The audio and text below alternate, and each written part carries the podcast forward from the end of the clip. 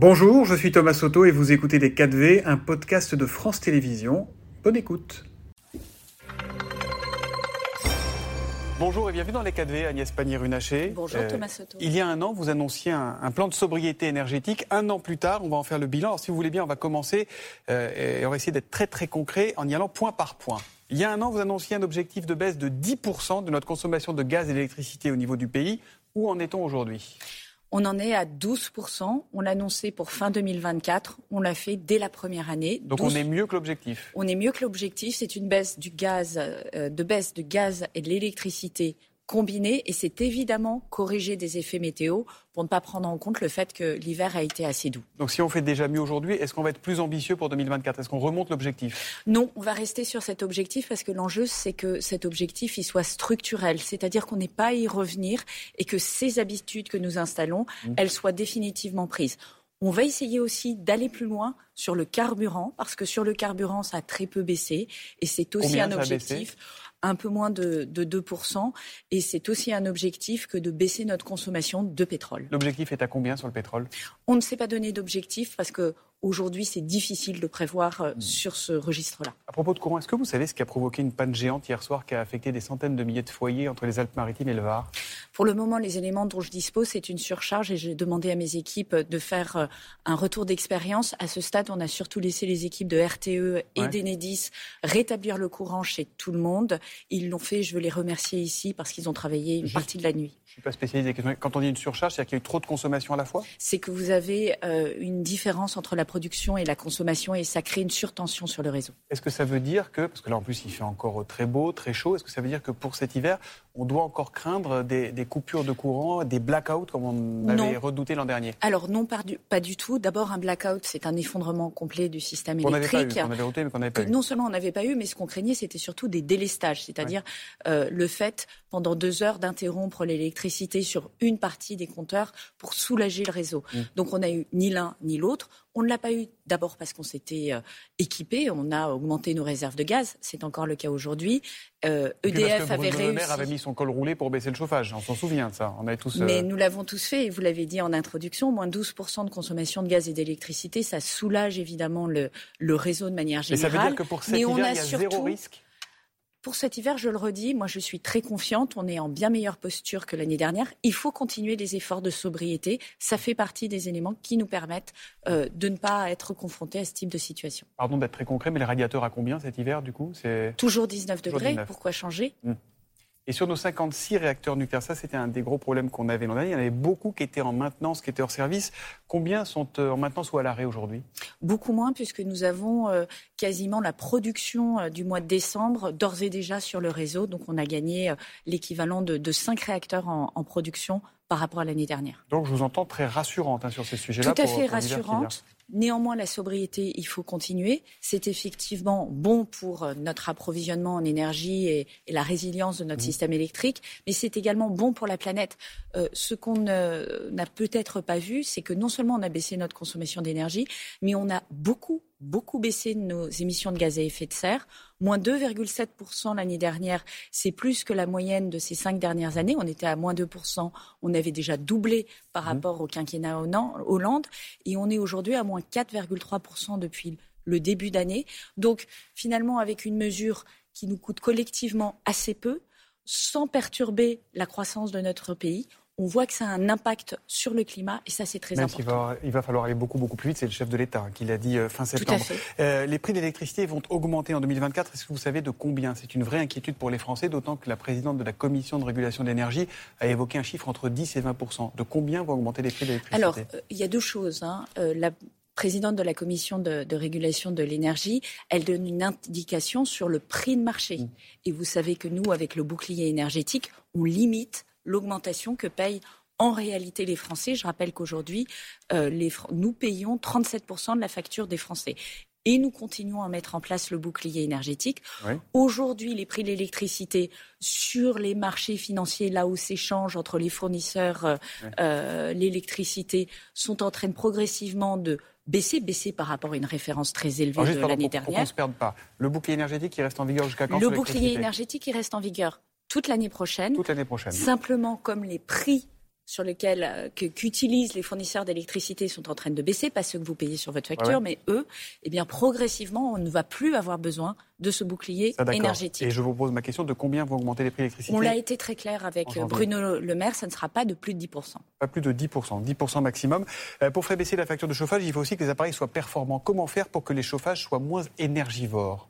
Alors, vous avez plusieurs solutions. Vous pouvez effectivement changer votre chauffage pour des solutions qui soient euh, plus efficaces, notamment tout ce qui est euh, chauffage de type grille-pain, comme on les appelle. Euh, il faut les éradiquer de, votre maison. Deuxième chose, vous pouvez piloter votre consommation. Nous nous lançons, dans le cadre du plan sobriété, un plan autour du thermostat. Les thermostats programmables, c'est un investissement, mais nous allons euh, soutenir jusqu'à 80%. 80%, c'est une somme considérable. Et vous savez qu'un thermostat programmable, en moyenne, ça fait baisser la consommation de 15%. 80% pris en l'État? Ce n'est pas sous condition de ressources, c'est pour tout le monde. En revanche, jusqu'à 80%, ça dépend du type de thermostat que vous achetez. Ça, c'est valable jusqu'à quand? C'est valable pour toute l'année prochaine. Pour toute l'année prochaine. Euh, à propos de chauffage, de logement et de passoires thermiques, en ces temps de certitudes successives et de déclarations contradictoires, je voudrais qu'une fois pour toutes, vous nous disiez oui ou non si l'État va revenir sur le calendrier qui interdira de classer les, logements classés G euh, à la location dès 2025. Oui ou non? Alors, très clairement, euh, la Première ministre et euh, mon collègue avec lequel nous travaillons sur ce sujet-là ont dit non. Ce qu'on est en train de regarder. On ne touche pas au calendrier Non, parce que je, je, veux juste remettre un peu en perspective ce dont on parle. Ce dont on parle, ce sont des logements qui aujourd'hui consomment de l'ordre de 200% de plus d'électricité ou de gaz que des logements normaux. Je ne vous parle même pas de logements bien isolés, je vous parle de logements normaux. Au moment où vous m'interrogez sur l'augmentation des prix de l'électricité qui inquiète les gens et on dit est-ce que c'est 10, est-ce que c'est moins vous imaginez ce que ça pèse sur la facture des Français plus de 100%. Donc nous, ce que nous souhaitons, c'est effectivement faciliter pour les propriétaires de ces logements la réalisation de travaux, de travaux rapides, de travaux efficaces qui permettent de baisser la facture. il y aura des aides pour les propriétaires, mais on ne touche pas au calendrier, c'est bien ça Alors, il y a des aides pour les propriétaires. On ne touche pas au calendrier et surtout avec Christophe Béchu, on va travailler pour faciliter l'accès à ces aides. Il faut vraiment avoir un, paquet tout fait qui permette aux propriétaires de réaliser très rapidement ces travaux. Autre chose, oui. je veux le préciser, lorsque vous êtes locataire de ces euh, passoires thermiques, on ne vous met pas à la porte, comme on l'a dit c'est évidemment au moment du changement de locataire que la question des travaux se passe. On, Donc même si on est dans un logement qui est encore G en 2025 mais qu'on est le locataire en place, on ne sera pas dehors. mais bien sûr. Petite question sur ce DPE, A, B, C, D, E, F, G, qu'on connaît.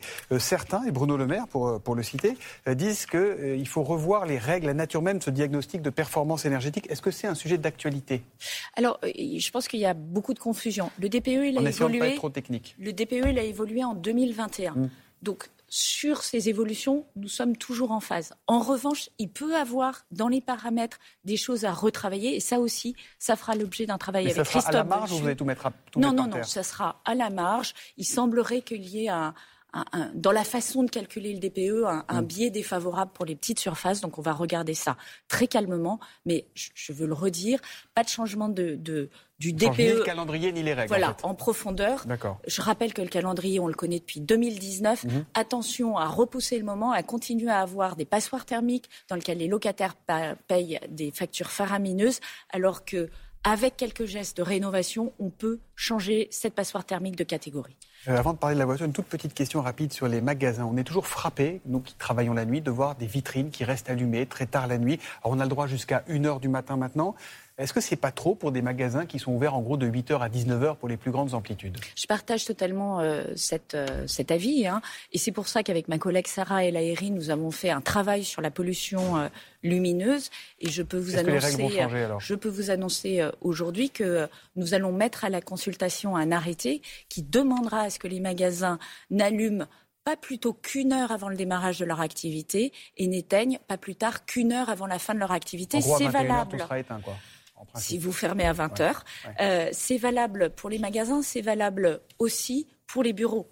Et mm. c'est euh, là aussi et à euh, partir des de réserves. ça vous souhaitez que ça soit appliqué à partir de quand Eh bien, la consultation et ensuite on prend l'arrêté, donc dans les prochaines semaines. Avant la fin de l'année Avant la fin de l'année. Avant la fin de l'année. Euh, la voiture, donc vaste sujet. On sait que 20 km/h de moins sur une autoroute, c'est 20% de carburant et d'émissions de CO2 en moins. Vous parliez tout à l'heure des économies de carburant à, à réaliser. Faut-il s'interroger sur le fait de passer à la vitesse maximale autorisée de 130 à 110 km/h sur autoroute? Alors, très clairement, ce n'est pas sur la table aujourd'hui. C'est-à-dire que tout le plan sobriété n'est pas construit sur la contrainte et sur la sanction, il est construit sur la responsabilité et l'information. Et ça a marché. En revanche, euh, dans l'État, nous avons une euh, circulaire qui demande aux fonctionnaires de rouler à 110 km/h sur l'autoroute dans le cadre de leur déplacement professionnel. Le, le, message au ministre, hein, quand on les voit rouler en convoi, ils ont... Alors, euh, je précise une chose, c'est valable pour les déplacements où il n'y a pas de, caractère d'urgence. Évidemment, on ne demande pas euh, ni au SAMU, ni aux policiers, mm. lorsqu'ils sont en intervention, de ralentir. Dernière question, Agnès Pannier-Runacher. Le gouvernement a dit qu'il voulait revenir sur certains projets autoroutiers. la ministre de la Transition écologique que vous êtes souhaite-t-elle que celui très contesté de l'A69 entre Toulouse et Castres soit abandonné Alors, très clairement, non. Je rappelle que non. Euh, non. D'accord. Le projet de la 69, c'est un projet qui euh, est très largement soutenu par les élus locaux et par les habitants, qui a fait l'objet d'énormément de concertations du public, qui a fait l'objet de contentions devant le juge qui ont toujours été favorables à ce projet. Ce sur quoi... vous, vous n'avez pas un doute sur ce sujet Alors, je vais jusqu'au bout, si vous le permettez. Ce sur quoi nous travaillons, c'est de faire en sorte de minimiser son impact environnemental. Mais il faut quand même être conscient que lorsqu'on parle depuis Paris et qu'on a le meilleur équipement réseau autoroutier en transport en commun, en transport en général, et que euh, l'on raisonne sur des équipements, sur des territoires qui, eux, sont enclavés, il faut prendre un tout petit peu de distance et faire preuve d'exemplarité. Merci beaucoup Agnès pannier Merci. Merci et bonne journée à vous. C'était Les 4V, un podcast de France Télévisions. S'il vous a plu, n'hésitez surtout pas à vous abonner. Vous pouvez également retrouver tous les replays en vidéo sur France.tv.